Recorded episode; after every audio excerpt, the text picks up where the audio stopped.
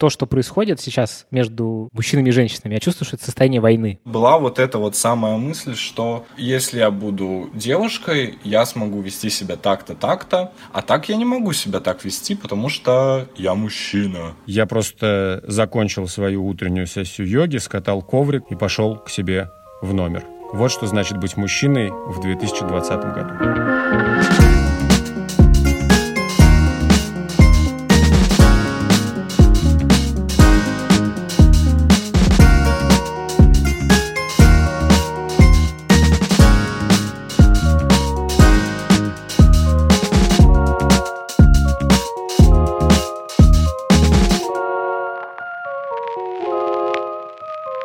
Привет, дорогие друзья. Это снова подкаст «Норм».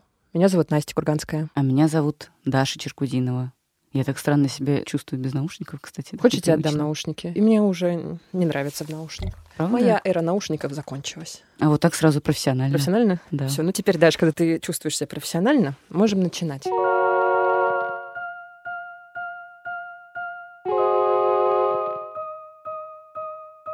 Перед тем, как начать, напоминаем вам, друзья, о том, что у нас есть телеграм-канал That's Norm и инстаграм, который называется точно так же как это неудивительно. Подписывайтесь на них, э, чтобы быть в курсе наших новых выпусков. А также, если вам нравится наш подкаст, если вам понравится этот выпуск э, или какие-то другие, пожалуйста, подписывайтесь на нас в стримингах, ставьте нам звездочки в Apple подкастах и пишите комментарии, если захотите, к выпускам, чтобы как можно больше людей могло о нас узнать. Спасибо большое. Даш, о чем мы сегодня будем говорить? Мы сегодня будем говорить о мужчинах. Наконец-то. Наконец-то. По заявкам наших По заявкам слушателей. наших слушателей, Да. буквально по заявкам наших слушателей, мы будем говорить о мужчинах, потому что в нашем Инстаграме к нашему выпуску про юмор, в котором у нас были, как вы помните, Денис Чужой, Костя Майер и Ярослава Тринадцатка. А может быть, вы не помните, не слушали его, мы обсуждали там темы, над которыми уже не ок шутить в 2020 году. Хороший был выпуск, интересный, Да, э, с неплохой. классными гостями. Пришел нам такой комментарий от э, нашего слушателя Славы APX. Так. Блин, девчонки, что за bias такой в отношении мужчин? Написал Слава. Дальше он пишет, э, какие у нас bias ы. Мы как будто бы говорим в этом выпуске, что у мужчин нет проблем, и они не думают ничего про отношения, в отличие от женщин. И вот Слава пишет, что много очень у мужчин проблем, и что они дискриминированы ничуть не хуже, чем женщины, что им нужно быть и Интересно. накачанными, и всего добиться, и поддерживать семью, и содержать э, своих э, вторых половин, видимо, и Мгм. детей. Сделайте подкаст про общественные требования к мужчинам.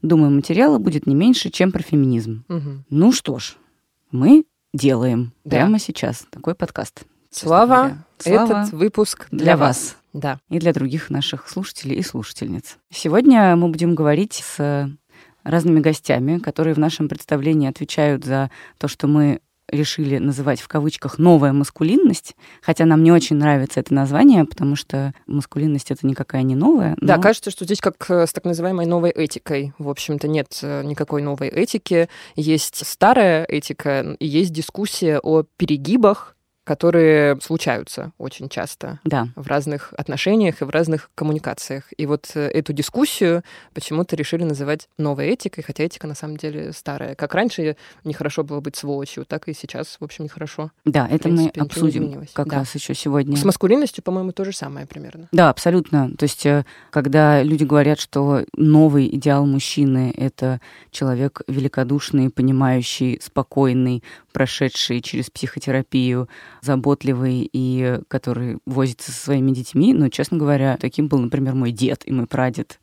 И для меня идеалами мужчины всегда были такие люди, а не какие-то там невероятные люди в роликсах, на Бентли и с какими-то другими атрибутами красивой жизни. Мне кажется, что немножко меняется обстановка, что ли, вокруг. Очень много в последние годы становится слышно новых женских, сильных, уверенных в себе голосов, Как наши, да, Настя? как наша с тобой, Дашечка, да. И мы, безусловно, очень этому с Дашей рады, потому что столетия до этого в основном э, мы, как читатели, как слушатели, как зрители, как люди, слышали в основном голоса мужские, голоса мужчин писателей, мужчин режиссеров, мужчин ученых, э, мужчин, короче, разных мужчин. И даже женщины восхваляли мужчин, как правило, если уж пробивались на какой-то верх пищевой цепочки. Да, абсолютно. Сейчас женских голосов и в культуре, и в обществе становится гораздо больше, в том числе это голоса фем-активисток, да, которые говорят о равенстве полов и о необходимости равноправия. И я вижу вот в своем частном кругу, что многих мужчин вокруг меня как бы немножко оконфузило. Ну, как-то вот они не оконфузило очень... феминизмом. Да. Ну, как будто бы вот они не очень понимают, как себя теперь лучше вести, как знакомиться с женщинами, как говорить правильно с женщинами, чтобы они не обижались на них, как шутить там и так далее, и так далее. И обычно у мужчин вот, ну, я вижу две реакции. Либо довольно сильную агрессивную, видимо, защитную, либо ну, вот такое сконфуженное немножко. Да, я заметила, что с тех пор, как э, стало очевидно, что у меня такие феминистские взгляды, достаточно да, феминистские, достаточно левые взгляды, некоторые мужчины, с которыми я не близко знакома, но даже и те, с которыми я близко знакома, они стали как будто бы подбирать слова в разговорах со мной, и как Мы будто не можем бы, этому не порадоваться. Да, периодически осекаться, задумываться и говорить какой-то вот этой лексикой более, ну, более прогрессивной, как я бы это назвала. То есть э, употреблять не, допустим, N-word, а другое какое-нибудь слово. Да, ну, или какой-нибудь феминитив. Да, или да, или, или говорить там журналист, а потом говорить, а, нет, журналистка, прости, ты, наверное, журналистка. Я говорю, да, я журналистка.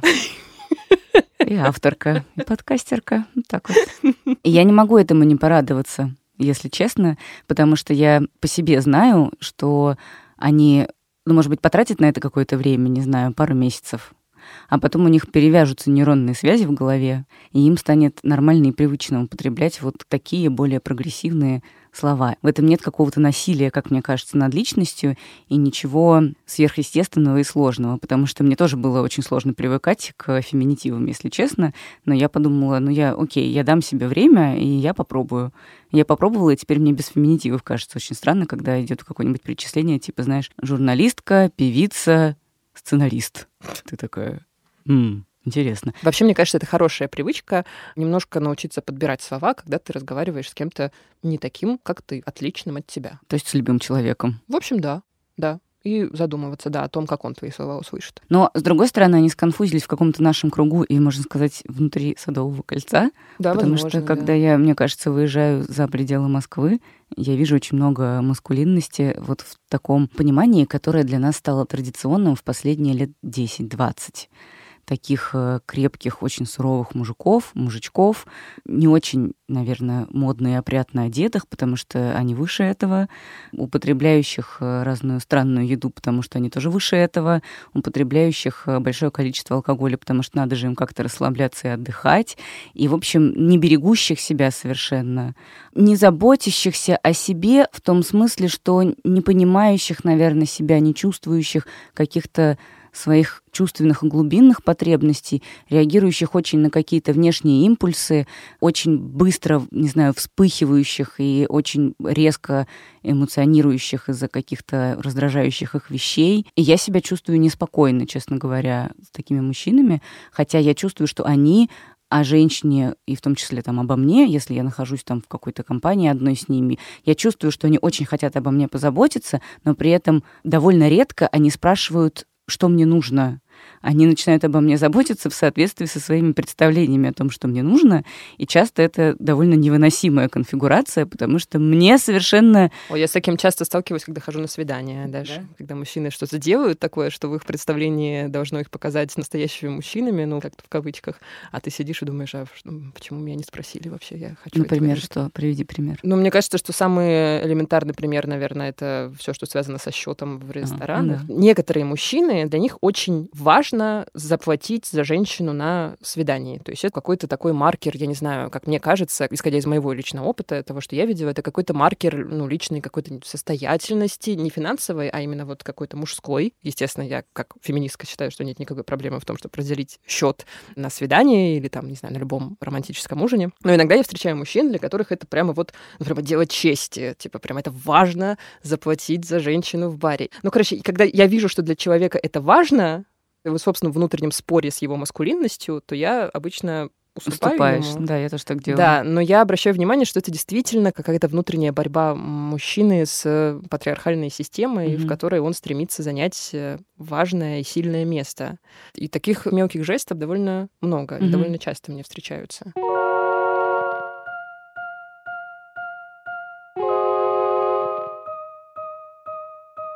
Я, кстати, хотела еще сказать, я не зря говорила, что я встречаю людей, не знаю, вот, наверное, тоже по-снобски как-то прозвучало, что за пределами Садового кольца, потому что их, конечно, Я недавно, кстати, была в любых Ростове-на-Дону, в своем родном городе, Да. и там ходила завтракать со своим одноклассником из Ростова-на-Дону. Мы вели с ним беседу о новой маскулинности и так называемой новой этике, новой старой.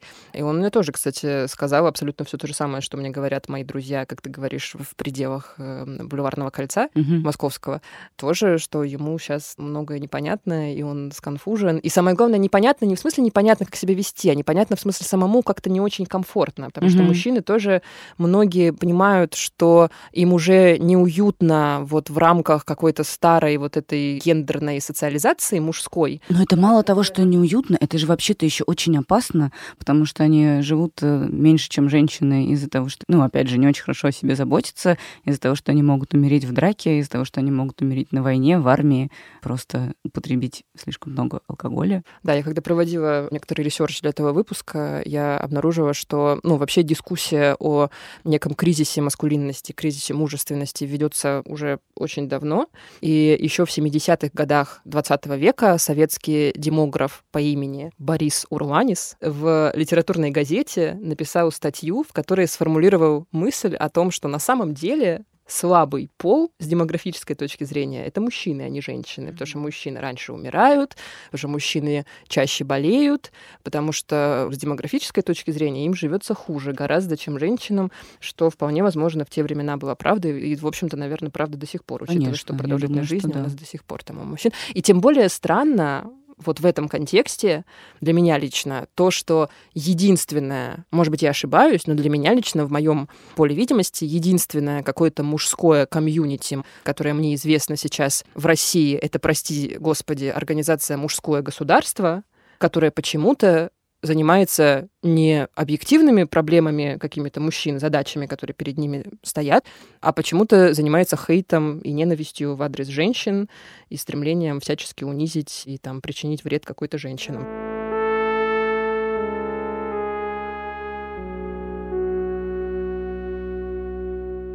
Но я еще хотела сказать, кстати, что кризис маскулинности это же ну, такое словосочетание, которое мы понимаем по-своему, Мгм. а многие люди понимают по-своему. Потому Да. что для многих кризис маскулинности это наоборот, то, что мужчины стали слишком нежные, слишком любят видеоигры и не слишком любят брать на себя ответственность, так скажем, за семью. Потому что есть всякие форумы типа Woman.ru, есть э, миллион каких-то директорий в интернете, где все это можно прочитать. Типа, все потому, что мужчины слишком мало стали ходить на охоту, слишком мало ходить на войну, потому что они как раз наоборот слишком жантильные. Мгм. И слишком они Как ты сказала? жантильные. Жантильные? Это что за Жантильные. слово такое? Ну, это, ну, такие, ну, нежные, да. Это от французского слова «жантиль», нежный, по-моему, оно Спасибо, даже просвещаешь меня. И наших слушателей тоже немножечко.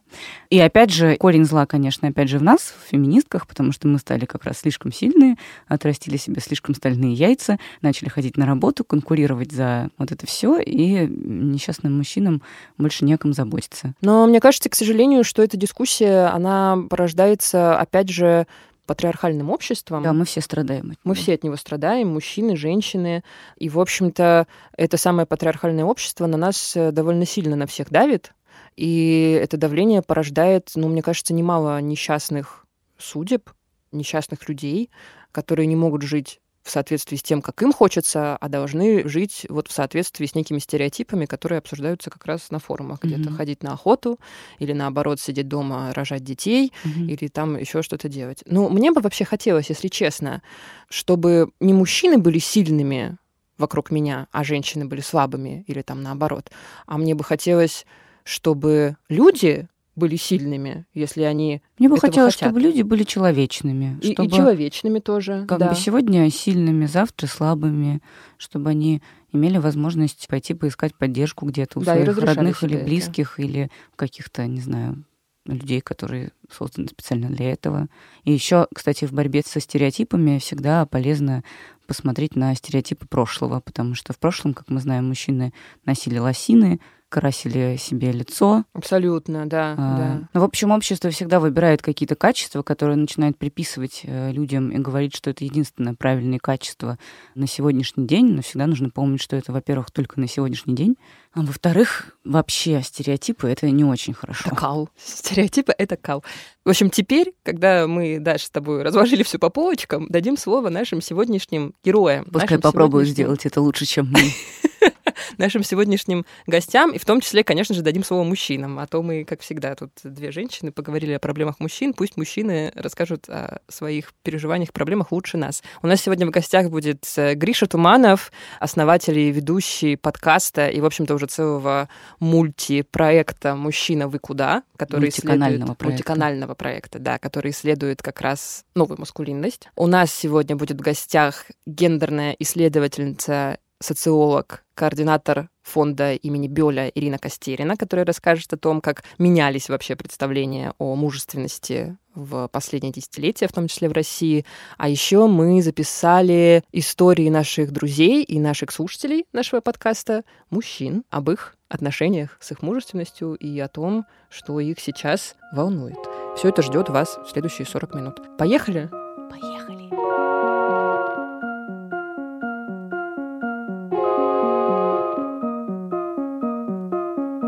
Вообще занятно, что мы сегодня пишемся с вами в тот день, когда у нас э, вечером запись финала третьего сезона. Это Григорий Туманов. Он журналист и создатель проекта «Мужчина, вы куда?», в который входит подкаст, телеграм-канал и чат, и оффлайн встречи. По поводу того, как все это началось. Тут надо, наверное, говориться просто обо мне и моем устройстве, что мне очень нравится работать, очень нравится и всегда нравилось заниматься журналистикой.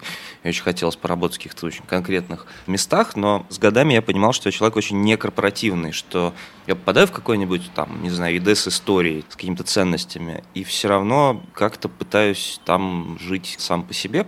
Так было, не знаю, с газетой «Ру», с «Коммерсантом», потом с GQ, потом с, прости господи, маме Хлопинатаны. Пока это все не выродилось в осознание, что я бы хотел, наверное, работать с собой. Мне всегда как-то так выходило, сначала неосознанно, а потом, видимо, чуть осознаннее, что как бы все медиа-истории, они как-то все равно очень пропускаются через меня самого, и многое из того, что я делаю, это личная история. Так вот, «Мужчина вы куда?» это, конечно, тоже очень э, личная история. По сути, о том, что мне очень не хватает более внятных историй про мужчин, э, мне эта мысль пришла еще в GQ. Я очень хотел сделать там проект под рабочим названием «How to be a man», чтобы реально поездить по России, поизучать, как быть мужчиной в разных регионах, потому что было ощущение, что мы в глянце делаем образ какого-то несуществующего мужчины, и тогда ведь это было как-то все равно очень страшно в этом признаваться журналом. Во-первых, он строго гетеро, во-вторых, у него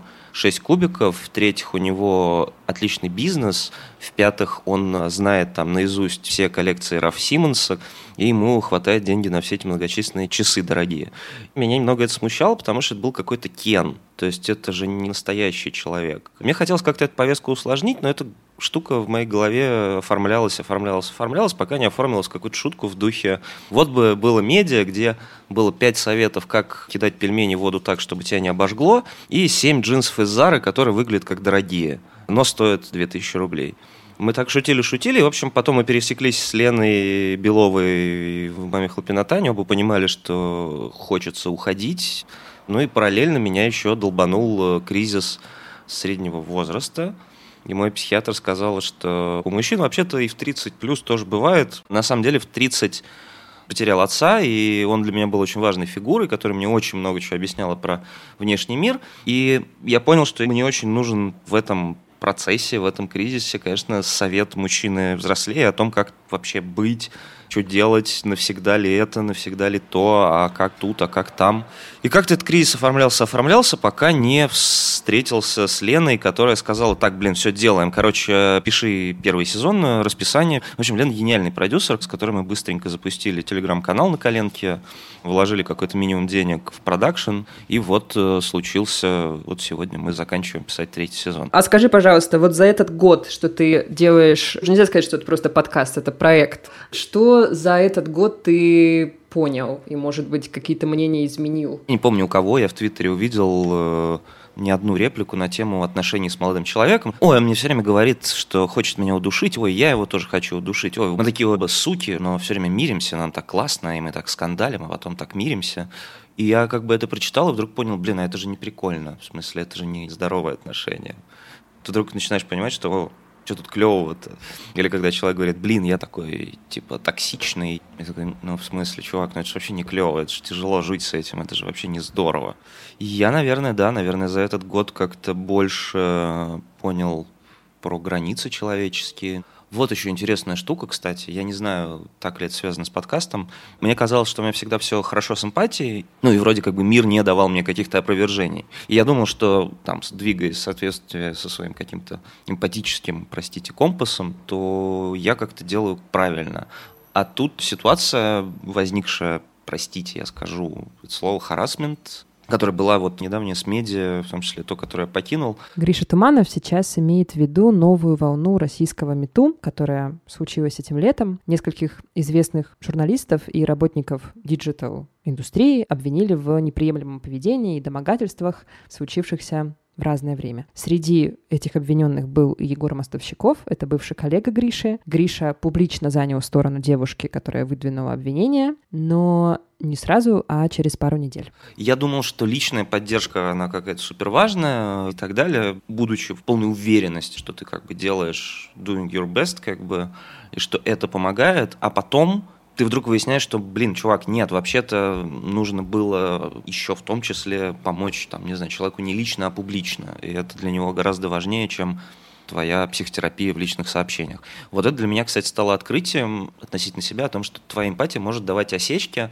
и все равно нужно чаще какой-то посылать сигнал в окружающий мир, или у этого окружающего мира эти сигналы запрашивать, чтобы тебе сказали, что не-не, чувак, как бы ты молодец, конечно, но смотри-ка, понятно, что из лучших побуждений, но давай-ка ты сделаешь так, как человеку лучше. Вот. И это, не знаю, меня это как-то очень поменяло. Я как-то понимаю, что я это очень осмысляю сильно. Очень много в пространстве информационном есть разговоров о том, как мужчине там жить в каком-то 2077 году. А как жить сегодня, и почему мы все отстраиваемся от женщин так активно? Значит, в одном лагере живут люди, которые говорят про грядущий фемрейх – что сейчас женщины всем все запретят, какой кошмар, они же всегда могли носить штаны, что им сейчас не устраивает. С другой стороны, сидят люди, которые, ну, ну реально очень далеко где-то живут, а мы живем в России сейчас, и хочется немножко сосредоточиться на самих мужчинах, и мне кажется, вот в этом есть э, прикол этой новой, окей, маскулинности, сегодняшней маскулинности, если хочешь, когда мы начали переосмыслять все те качества, которые приписывались мужчинам. Ты никуда не денешься от своей идентичности как мужчина, потому что как мальчик, в конце концов. Мне в этом смысле, я везде повторяю, очень нравится пытаться провести границу между мальчиком и мужчиной, и переосмыслить все те ценности и качества, которые там у нас закладывали, не знаю, папы, мамы, объясняя, что мальчик должен быть сильным, мальчик должен быть храбрым просто чуть усложнять их, да, потому что мальчик сильный, это не значит, что мальчик больше всех подтягивается и переносит простуду на ногах. Мальчик э, ответственный, это не значит, что он, э, там, или мужчина, что он просто обеспечивает всю семью, значит, не дает себе поблажек, отпуска и прочее. Если так уж получилось, что действительно он внутри семьи договорился, что работает он один, окей, ты единственный источник дохода, ты пойдешь делаешь чекап, потому что если у тебя будет инсульт, чувак, то как бы вся обожаемая тобой семья, которую ты а, так, значит, бережешь, потому что ты мужик, она пойдет по миру. Ну и так далее, и так далее, и так далее. Там храбрость, храбрость это в том числе задавать вопросы тому, что происходит, в том числе всей там условно новой повестки. Но не в духе, что вам не нравится или что-то такое, а в духе, окей, а вам не кажется, что там, не знаю, cancel culture это правда опасно, давайте об этом поговорим, при этом не боясь, что в ответ услышишь какой-то гвалт, но продолжая, не знаю, сохранять спокойную интонацию, готовность к диалогу и прочее. Скажи, пожалуйста, какие, на твой взгляд, три главные проблемы стоят перед мужчинами сегодня, вот в 2020 году? Есть просто какие-то, ну, уже такие перешедшие в ранг э, клише штуки про то, что мужчинам нужно разрешить себе эмоции. Особенно в России, там в очень такой строгой стране, где мужики не плачут, мужики не танцуют и так далее. И это порождает там много всяких психологических проблем у всех потом в будущем. Ну, вот какие-то такие штуки, которые вот эту токсичную маскулинность подпитывают и от которых надо избавляться. Это не про подпитывание токсичной маскулинности, а это проблемы, ну, очень глобальные мужские, которые никуда не делись и не деваются, и из года в год переходят, это, конечно, продолжительность жизни и здоровье. Мы по-прежнему умираем раньше по многим-многим-многим причинам. Качество жизни, качество медицины, неумение пользоваться этой медициной, привычка пахать, потому что я же действительно мужик, и я буду пахать. Это неумение прогнозировать свое будущее, потому что это вытекает из нашей истории со здоровьем. Мужчины по-прежнему редко умеют и понимают, как откладывать, как вообще видеть свое будущее, это вторая, мне кажется, проблема. Ну и третье, я думаю, что испуг перемен, потому что, мне кажется, вот это настойчивое отрицание всей там повестки, вот это вот создание этих симулякров про, что значит сидит редакция какой-нибудь Вандерзина и мечтает там всех кастрировать, и вот про эти расписки на секс, про то, что ой, сейчас же все теперь будут оскорбляться, а если ты ха-ха-ха себя идентифицируешь как табуретку, что же мне теперь надо сидеть на тебе, вот это все, это же отчасти не только от отсутствия кругозора, это еще, наверное, попытка ну, защититься, потому что есть громадный слом, да, каких-то ценностей, правил, постулатов, и мы живем вот прям в самом-самом пике как бы этого всего. И очень хочется уши заткнуть от этого и делать бла-бла-бла-бла-бла-бла-бла. В общем, мне кажется, третья проблема, да, это желание затыкать уши, как бы. Хочется, чтобы от нее, конечно, избавились, потому что все не так страшно, и никто никого обижать не планирует. Люди просто учатся друг друга уважать дальше, это нормально. И клево, что учатся. Перед тем, как продолжить выпуск, мы хотим рассказать вам про дружественный нам телеграм-канал «Первый ночной». Это канал про самые лучшие и модные московские тусовки. Подписывайтесь на него, чтобы читать анонсы самых классных вечеринок и быть в курсе того, что вообще происходит в городе, в Москве после карантина. Ссылочка в описании этого выпуска, а также в наших аккаунтах в соцсетях. Надо сказать, что маскулинность вот такого типа, да, там ее называют там мачо-маскулинность, это был нормативный образец, ну, наверное, с 50-х годов. Мы говорим с Ириной Костериной. Она гендерная исследовательница, социолог и координатор фонда Генриха Бёля. Она рассказывает о том, как изменились представления о маскулинности в последние десятилетия и о том, в чем специфика постсоветского и российского мужчины. Если мы посмотрим даже по фильмам, по различным культурным репрезентациям, когда начинают появляться всякие вот эти герои вестернов, сильные какие-то такие, вот как вы говорите, немногословные там мужчины, которые решают все вопросы силой, оружием, драками, всплеск боевиков, который появляется в 70-е и 80-е годы. Это один из самых популярных был киножанров вообще, да. И, конечно, там все маленькие мальчишки пытались быть похожими на какого-нибудь Шварценеггера, Брюса Ли, Чака Норриса и прочих. Ну и потом мы, конечно, помним 90-е годы. Это тоже время насилия, в основном мужских разборок. И вот этот образ уже не только физически сильного с оружием, но еще и теперь с деньгами, да, там новые критерии успеха появляются, по крайней мере, в российской культуре. Вот из всего этого сложилось то, что мы имели в 2000-е годы и позже. Этот образ довольно универсальный был во многих странах, там западноевропейской культуры. Вполне понятно почему, потому что до этого было сильное гендерное разделение сфер труда и заботы. То есть мужчина это был тот, кто зарабатывает и кто должен обеспечивать, кормить семью. Женщина вот э, со всякими там эвфемизмами про хранительницу домашнего очага.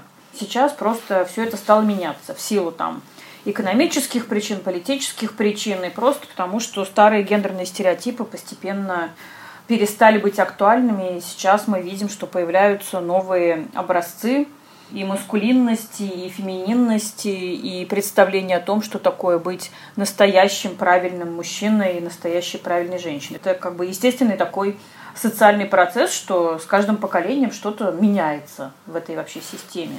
Но все-таки образцов маскулинности всегда много. Нет такого, что, знаете, есть один там этот Чак Норрис, на которого надо ориентироваться. Вот будь таким мужчиной правильно все-таки есть некоторый набор и разные есть варианты. Даже в советское время там было разделение на физики и лирики. Два мужских образа разных.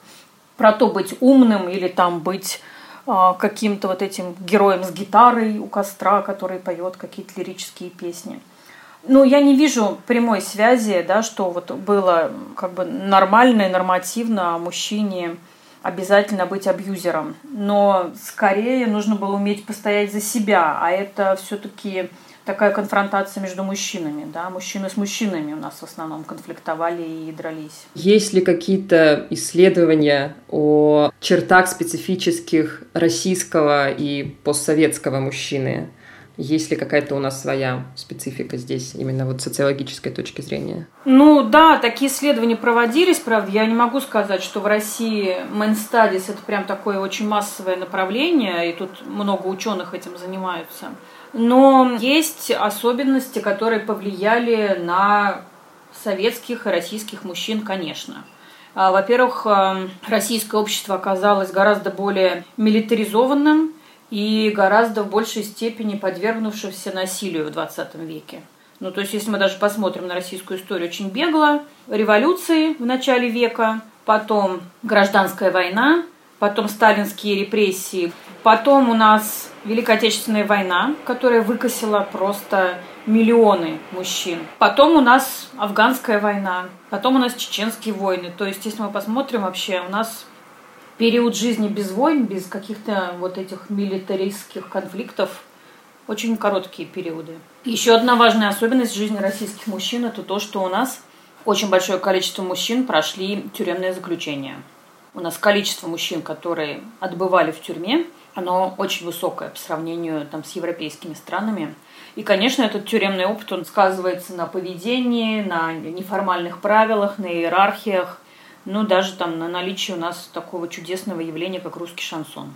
Ну и 90-е годы, самый яркий кризис маскулинности, который случился, когда миллионы мужчин потеряли работу, потеряли свой статус, была волна мужских самоубийств, была волна гибели мужчин э, во всяких разборках бандитских, драках, всплеск мужского алкоголизма. Поэтому кризис э, российской маскулинности, он, конечно, начинается в 90-е годы когда уже непонятны правила, а каким быть, чтобы быть успешным. Раньше ты стабильно работал на заводе и был нормальным успешным мужчиной. А теперь ты инженер, который никому не нужен, ничего не зарабатывает. Поэтому действительно было очень тяжелое время для российских мужчин и в плане экономики, в плане самооценки, в плане правил, каким быть. Я помню еще в это время там массово появились э, в провинциальных российских городах гопники – вот самая гроза нормальных, обычных мальчиков были гопники. Просто, ну, такие гангстеры, которые тебя могли остановить, э, отнять у тебя деньги, побить, э, оскорблять тебя, унижать на глазах у всех других людей. И ты с этим ничего не мог сделать, ну, только вступить в эту же группировку, да, и стать бандитом. Слава богу, что сейчас я бы сказала, что а, вот эти сценарии мужских жизней стали более разнообразными, более гибкими, Сейчас никто не будет смеяться, если мужчина скажет, я не хочу работать, я хочу сидеть дома с ребенком. У меня жена нормально зарабатывает, и нас это устраивает. Мы так договорились. В идеале вообще нужно, конечно, многие из этих вещей про насилие, про границы проговаривать еще в очень раннем возрасте с детьми. Э, например, психологи, психотерапевты очень много пишут про то, что э, если начинать э, разговор про сексуальное просвещение и границы тела в раннем возрасте, в очень многих случаях педофилии, например, сексуального насилия можно было бы избежать, потому что научить ребенка, что твое тело неприкосновенно, что никто не должен тебя трогать, что-то с тобой делать. Разговор о насилии, о том, что это плохо, его нужно вести в школах. И нужно объяснять про границы. Я все-таки считаю, что Россия пока одна из стран, где очень грубо проламываются чужие границы. Не только вот на уровне там харасмента и тела, но вообще как люди друг с другом разговаривают в общественном транспорте, в магазинах. У нас просто куча хамов, которые тебе вот так вот в лицо будут говорить какие-то гадости и считать, что это нормально. Или с тобой на кассе в пятерочку будут стоять просто лежа практически на твоей спине, потому что они ну, вот, не могут сделать небольшую дистанцию, им нужно непременно очень близко всем на кассе стоять. Как люди в офисах разговаривают, как начальники разговаривают с подчиненными. Это, в принципе, же тоже злоупотребление своей властью. И пока этого очень много. Вот мне кажется, что нам нужен вообще большой, широкий разговор про насилие, про границы, как их выстраивать, как их защищать, как важно не проламывать эти границы. Я бы сказала, что вот это такая вообще очень большая работа, вписанная в более широкий контекст. Не только говорить исключительно там про харасмент там, и его недопустимость, но вот про ненасильственное общение друг с другом и про ценность этого и про важность. А теперь послушаем мужчин. Мы попросили наших слушателей и друзей подкаста «Норм» порассуждать об их собственных отношениях с мужественностью и о том, что их в этой теме сейчас волнует. Вот некоторые из мыслей и историй, которые они нам прислали. То, что происходит сейчас между мужчинами и женщинами, я чувствую, что это состояние войны. Я, как человек, который видит войну, не очень понимает, что делать. Я не понимаю, что я как мужик могу сделать сейчас. И это состояние очень некомфортное. Я абсолютно фрустрирован. У меня лично есть страх, что если я начну говорить о проблемах мужчин, то тут же я получу, потому что, блин, чувак, ты типа привилегированный гендерный мужик.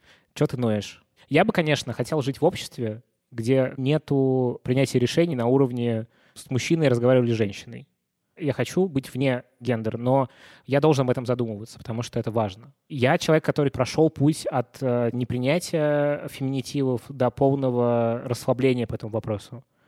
Но это все равно какой-то путь у меня был внутренний. То есть это не то, что я такой, о, феминитивы классно, сразу же. Я, когда кого-то представляю, я спрашиваю, как тебя представить? Там, редактор или редакторка? Как тебе комфортно? У меня есть прекрасная история, как я столкнулся внутри с гендерными стереотипами позвал девушку на свидание, вот, и я поехал, значит, на своей пятерке. Я заехал как бы на односторонний переулок, а у меня было на свидание 500 рублей. И я попал, значит, к милиционеру прекрасному, который меня эти 500 рублей замечательно забрал. Я в ужасном состоянии пришел, конечно, на это свидание. Я сразу сказал, что вот случилась такая ситуация.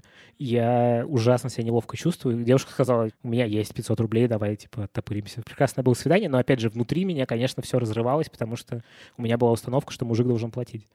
И вроде бы ты такой весь современный и все нормально, но ты все равно внутренне об этом спотыкаешься все время. 22.40, Еврокафе в метро Измайловская, я записываю этот текст.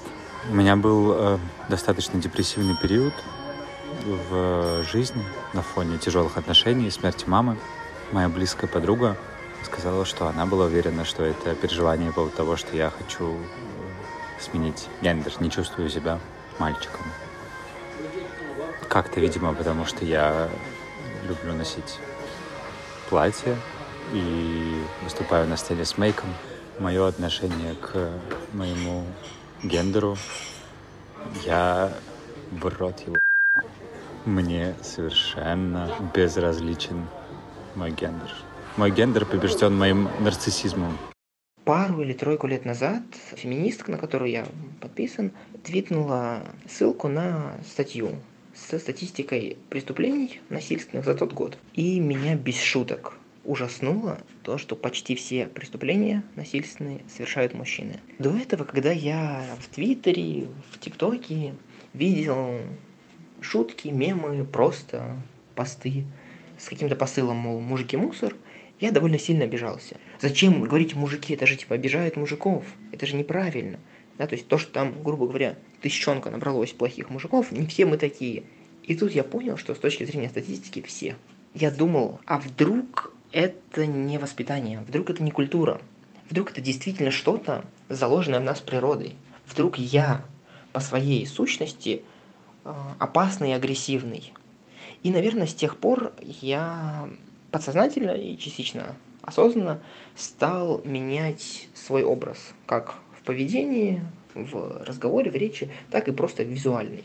И убедился в проблемах с маскулинностью в очередной раз. Простой пример. Я заказал себе пуховик. Он мужской, да, то есть в категории male, но при этом у него был такой нежно-фиолетовый цвет. И действительно, когда я просто вместо туда прийти, почти весь мужской коллектив, большая его часть, оставлял какие-то довольно странные, не очень приятные комментарии. Это просто цвет пуховика. То есть я пришел не в черной одежде, и для социума я уже белая ворона. Хочется представлять, видеть себя человеком свободным от стереотипов про мужественность, что ты правда веришь, что мужчина может делать то, что он хочет, выглядеть, как он хочет, любить того, кого он хочет. И ты весь такой классный, свободомыслящий, но потом с тобой случаются какие-то триггерные ситуации, которые обнажают зажимы и комплексы. Могу рассказать историю, как я встретил жену. Мы работали в одном рекламном агентстве но на разных позициях. И мы, когда начали жить вместе, мы э, узнали зарплаты друг друга. Я помню, как я в тот момент запереживал, расстроился, и спектр смешанных чувств со мной случился, потому что у него зарплата была в несколько раз больше, чем моя. До этого я был в отношениях, где из нас двоих зарабатывал я, и я чувствовал себя таким альфачом, добытчиком, который водит девушку по ресторанам покупает ей какие-то подарки. А тут я оказался в довольно щекотливом положении, где у тебя не такие крепкие позиции, где в тебе уже не так сильно финансово нуждаются. Это как-то отразилось на моем самолюбии, на какой-то, как оказалось, наверное, мужественности. И стоит отметить, что я, к сожалению, так и не нашел в себе силы э, завести этот разговор первым, э, рассказать, что меня на самом деле тревожит, но спасибо супруге, она сама увидела, что я беспокоюсь на этот счет, и нашла какие-то слова, которые меня прям успокоили. Привет, меня зовут Илья, я мужчина, но по моему голосу, мне кажется, уже можно предположить, что никаким примером какой-либо там маскулинности я не являюсь. Плюс ко всему я гей. Довольно много черт моего характера, черт моего поведения можно описать как конвенционально женственные. С детства так было. Я всегда был таким мальчиком про чувства, про эмпатию, про добро, про любовь. Общался в основном с девочками в школе, в 16 лет, когда у меня начали появляться навязчивые мысли о смене пола. Эти мысли сопровождались жуткой тревогой, упадническими состояниями совершенно. Дело в том, что мне вообще не хотелось это делать, то есть у меня вообще не было такой интенции, мне было комфортно в своем теле, все было хорошо, но просто была вот эта вот самая мысль, что если я буду девушкой, я смогу вести себя так-то, так-то, а так я не могу себя так вести, потому что я мужчина. Что лично помогает мне, это то, что я, в принципе, перестал определять какие-то черты своего характера как феминные или же маскулинные. Да и, в принципе, являясь э, Gen Z, мне кажется, что такие социальные конструкты, как маскулинность и феминность, в настоящее время приносят больше вреда, чем пользы и смысла. Лично я в них очень мало вижу. Я мужчина, я знаю это, я чувствую это, и я не испытываю нужды в том, чтобы это как-то демонстрировать, чтобы это как-то доказывать. Я веду себя так, как я хочу, и я не вижу в этом никакой проблемы. Когда я был маленьким, я смотрел много боевиков 80-х и 90-х годов. Мне лично больше всего нравился Жан-Клод Ван Дам, потому что он был поджарый, пластичный, прыгучий, и хорошо дрался ногами. Ну и, конечно, я мечтал стать таким же, когда вырасту. Проблема была в том, что я был толстый, болезненный и ленивый мальчик. Я, конечно, стеснялся своей внешности в детстве и предпринимал какие-то попытки для того, чтобы ее изменить, но ничего не получалось. В 98 году, мне тогда было 11 лет, случились две важных вещи в моей жизни. Во-первых, начался пубертат, а во-вторых, начался дефолт. Я рос по 20 сантиметров в год, но поддержать этот рост было особенно нечем, потому что еды дома было мало. Поэтому я очень быстро вытянулся, но мышечную массу не набрал. И из неповоротливого мальчика я превратился в неповоротливого дылду. Меня с радостью поэтому приняли в волейбольную секцию, и мне в целом там нравилось. Но я бросил волейбол по глупости ради того, чтобы заниматься карате. Но меня хватило всего на одну тренировку. То же самое потом произошло с бодибилдингом, а потом еще и с паркуром. Спустя почти 20 лет началась пандемия коронавируса, и мы с женой сидели дома. Я решил заняться йогой, чтобы не болела спина и шея от отсутствия движения. И вдали от посторонних глаз, вдали от осуждающих взглядов, я начал вставать в позы собаки и кошки, коровы и голубя, а также журавля и ворона. Вороном я особенно горжусь. И когда пандемия пошла на спад, мы с женой поехали на курорт Роза Хутор, и там я решил воплотить мечту, которую лелеял практически все время самоизоляции, позаниматься йогой с видом на горы. Как-то утром я проснулся на рассвете, взял коврик, вышел на спортивную площадку, которая находится на панораме, из которой открывается очень красивый вид на горные кряжи но обнаружил там целых две группы занимающихся. Слева от меня были такие гутоперчивые женщины, опытные ягини, а справа от меня были такие угрожающие качки-бодибилдеры. Но я не струсил и на маленьком пятачке растянул свой коврик. Я встал в позу ворона, в общем-то, глядя на рассветное солнце, можно сказать. И, конечно, в этот момент в утреннем мареве, ослепляющем мне глаза, появилось доброе, улыбающееся лицо Жан-Клода Ван Дамма. На самом деле нет. Я просто закончил свою утреннюю сессию йоги, скатал коврик и пошел к себе в номер. Вот что значит быть мужчиной в 2020 году.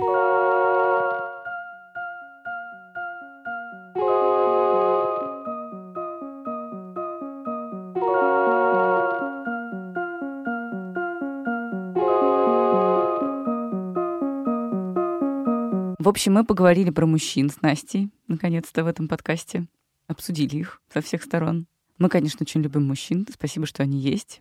И спасибо, Да, что мужчины. дали нам возможность поговорить о вас и обсудить Спасибо. вас Мы вместе с надеемся, что вы дослушали, кто-то хотя бы из мужчин дослушал этот выпуск до конца Да. и может теперь услышать наше вам признание в любви. Спасибо, Да. что мужчины вы есть. Мы вам желаем Будьте собой, хорошего. дорогие Будьте мужчины. Слушайте себя. Отриньте гендерные стереотипы и Да. будьте собой. Расслабьтесь. Вот так вот. Расслабьтесь, да. Такое пожелание. Это был подкаст «Норм». Меня зовут Даша Черкудинова. Меня зовут Настя Курганская. Ждем ваши лайки, комменты, звездочки и все прочее. А также- Подписывайтесь на нас в соцсетях. Ждем не только ваши лайки, но и ваши ушки через две недели, когда мы вернемся к вам с новым выпуском. Спасибо. Пока-пока. Пока. Пока.